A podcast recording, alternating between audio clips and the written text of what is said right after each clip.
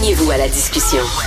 Appelez ou textez le 187 Cube Radio 1877 827 2346. Alors hier, le journaliste canadien Tarek Fatah euh, est mort des suites d'une longue maladie. Je crois que c'est le cancer. Euh, j'aimerais euh, faire, ben en fait, parler de Tarek Fatah, qui était très connu au Canada anglais, mais qui était peut-être moins connu au Québec. On va en parler avec Nadia Magro, qui est membre du conseil d'administration du Rassemblement pour la laïcité citoyenne de culture musulmane. Bonjour Nadia. Oui, bonjour, Monsieur Martineau. Alors, je, veux en parler avec vous parce que quand même, Tarek Fatah, bon, à la fin de sa vie, on en parlera tantôt, à la fin de sa vie, il a pris un virage idéologique assez particulier, mais reste qu'il a quand même été une figure importante pour le combat pour la laïcité. Hein? Ah oui, tout à fait. Là, c'était un, c'était un allié. Euh, un, allié important pour le Québec, pour la laïcité au Québec aussi. C'était un porte-parole euh, dans le rock de, de, la, de, la, de la laïcité au Québec. Oui, c'est un monsieur qu'on admirait beaucoup, qu'on appréciait beaucoup. C'est vraiment une perte. Euh, il a milité euh, pour, pour ses principes. Hein. C'était quelqu'un d'entier. Il disait les choses comme elles étaient. C'est ça, il, a écrit. de dénoncer les mouvements islamistes et de d'expliquer la différence entre l'islam et l'islamisme. D'ailleurs, c'est un c'est un musulman, hein, Monsieur Fatah. Il, il était c'est un musulman progressiste. Il a tenu des chroniques euh, musulmanes à la radio. C'est le fondateur du Congrès musulman canadien. Mais c'était, il était favorable à la modernisation de l'islam, à un islam libéral, progressiste. Et puis il dénonçait euh, vigoureusement toutes les toutes les dérives de l'islam intégriste. Euh, vous savez, le, euh, la polygamie, le mariage des petites filles, hmm. la séparation des hommes et des femmes dans les mosquées, les crimes d'honneur, la burqa. Il dénonçait. Euh, oui, c'était un grand critique aussi du multiculturalisme canadien. Où on fait la propagande du voile. Euh, hmm. ça, où hmm. on, c'est ça, où on affiche les costumes de toutes les couleurs, etc. Là. Oui. Et j'ai lu un texte de lui aussi où il prenait la défense de la loi 21 en disant que le Canada devrait s'en inspirer. Oui, oui, oui, tout à fait.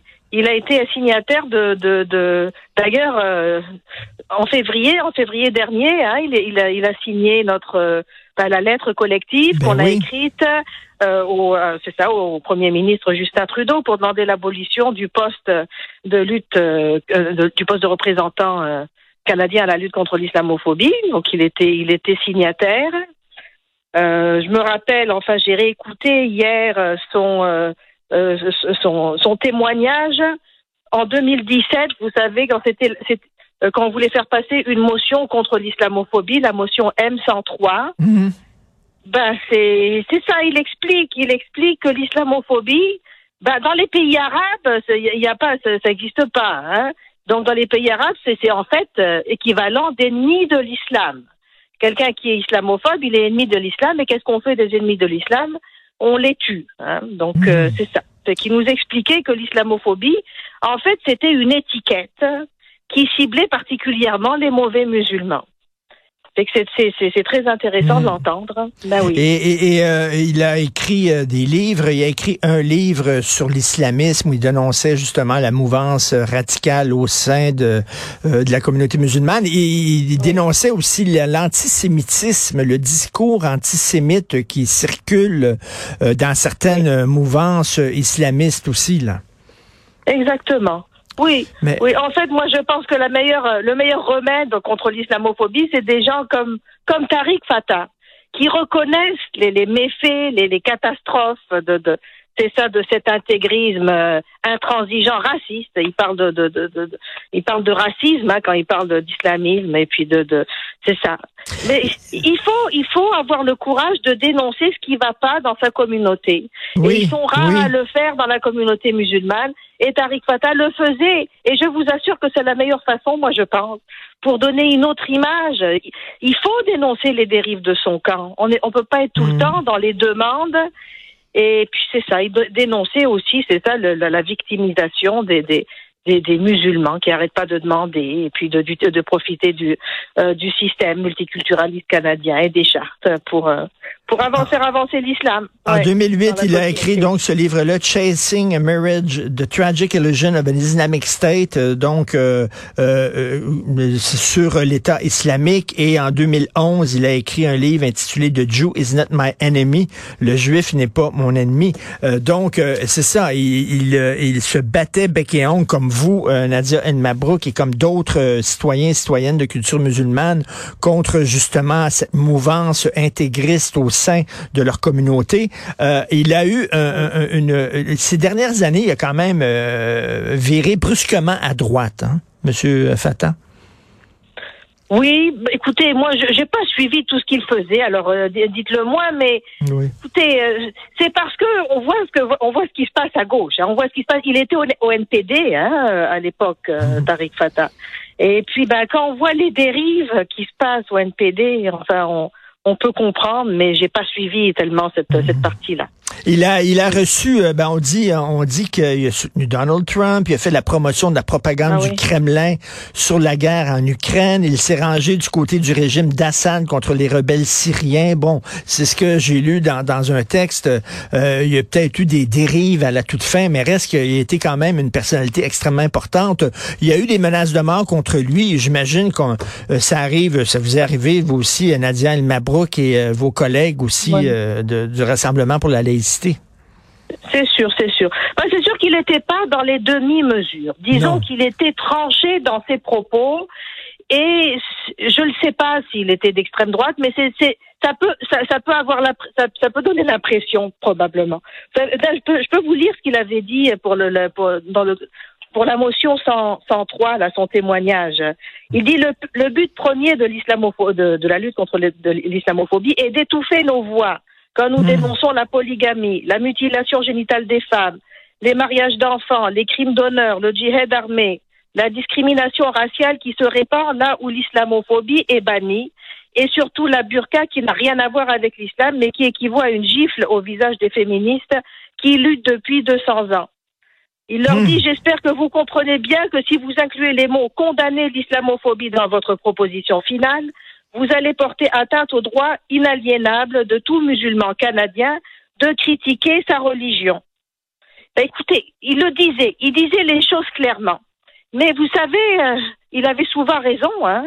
il faut bien le dire que les premiers, les premiers à souffrir de, de, de, de la censure et puis de, de, des, euh, ben, des représailles hein, de, de, de l'islam euh, politique contre ceux qui se disent qu'ils voient comme des mauvais musulmans, mais c'est grave, c'est les premières cibles. Il était chroniqueur au Toronto Sun. Est-ce que, selon vous, Nadia, ce discours-là, c'est-à-dire de la part de musulmans euh, laïcs qui sont pour une séparation entre la religion et l'État, qui sont contre le port du voile, par exemple, et tout ça, est-ce que ça trouve euh, plus d'écho au Canada anglais qu'ici au Québec? Les, musulmans qui se disent, qui, qui sont euh, oui, c'est-à-dire que ben, c'est-à-dire que lui était chroniqueur au Toronto Sun quand même, malgré ses positions, lui a donné quand même un, hein. job de chroniqueur important dans un journal important. Donc, j'imagine c'est parce que ses lecteurs euh, aimaient le lire, donc euh, peut-être que ça trouvait de son discours trouvait plus écho au Canada anglais qu'au Québec. Oh, je ne crois, je crois pas. Je pense que c'est quand même plus difficile de critiquer, enfin, de d'être pro laïcité, puis de critiquer l'islam dans le Canada anglais. Non, il était pas mal isolé dans son coin. Il y a aussi euh, mon ami Yasmine Mohamed qui fait qui euh, qui milite euh, et puis qui interviewe des femmes musulmanes pour faire passer un autre une autre voix parce qu'on entend toujours les mêmes euh, qui se plaignent. Bon, mais je ne non, je penserais pas que ça soit plus facile au Canada anglais. Je dirais que c'est le contraire.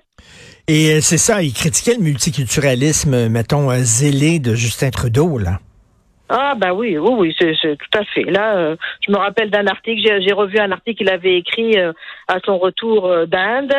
Bon, il se moquait pas mal de, de son accoutrement.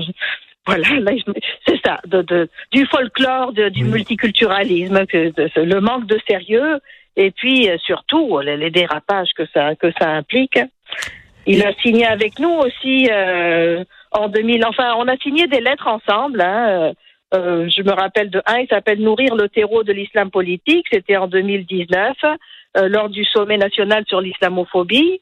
Et puis, ben, on dénonçait là les, les, les, parce que en fait, on, on, on révélait ce que le Conseil, les, les, les recommandations du Conseil national des, des musulmans canadiens. Vous savez, c'est ce sommet-là qui a donné lieu à ce, à ce poste de représentant euh, canadien contre l'islamophobie. Et quand on lisait, quand on lit là, les, les, les recommandations euh, du, du, Conseil national, ça fait peur, sincèrement.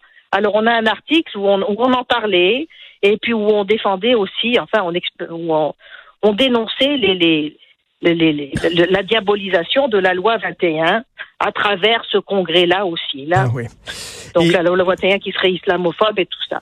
Donc c'était, oui, il faisait partie de ceux avec Yasmine Mohamed et quelques autres euh, ben, qui étaient notre voix, euh, oui, au Canada anglais pour euh, euh pour pour expliquer la loi 21, parce qu'on dit, on dit bien des bêtises aussi. Hein. Ben oui. On dit que tout le monde n'aurait pas le droit de porter le voile. Dans le, là, j'en entends souvent. Hein, on entend des choses qui sont fausses sur la loi 21. Euh, que, de, que les, le personnel du système de santé, par exemple, doit de, ne doit pas porter de signes religieux. La, la, loi 21 ne dit pas ça. Bon, alors voilà, il nous il permettait de c'était le porte-voix un peu de, de, de, de, la laïcité. Il est né au Pakistan, il a étudié la biochimie, il a travaillé comme journaliste au Pakistan et il a dû fuir le pays en 1978 euh, pour s'installer en Arabie saoudite. Après ça, il est venu au Canada. Euh, donc, il est mort d'un cancer. Euh, sa fille, Natacha Fatah, elle est connue. Est-ce qu'elle reprend le flambeau, elle aussi? Nadia? Ah, je, je sais pas. C'est ça, je, je, peux pas vous répondre là-dessus. Je crois aussi. Je ne connais pas personnellement. Moi, je le connais à travers euh, nos communications sur les lettres collectives, mais je le connais pas plus que ça. Je, crois qu'elle reprend aussi le flambeau, puis qu'elle reprend un peu le, discours de son père. Mais heureusement, il y a d'autres euh, citoyens euh, de culture musulmane, arabo-musulmane, comme les gens qui sont membres du Rassemblement pour la laïcité, Bien sûr. comme vous, Nadia Mabrouk aussi, qui a mené le même combat. Heureusement, merci beaucoup d'être là et de vous battre justement pour la liberté et le choix. Merci. Ben, merci. Et puis on souhaite toutes nos condoléances à, à, la famille de M. Fatah. Tout à fait. Merci. Bonne journée. Merci.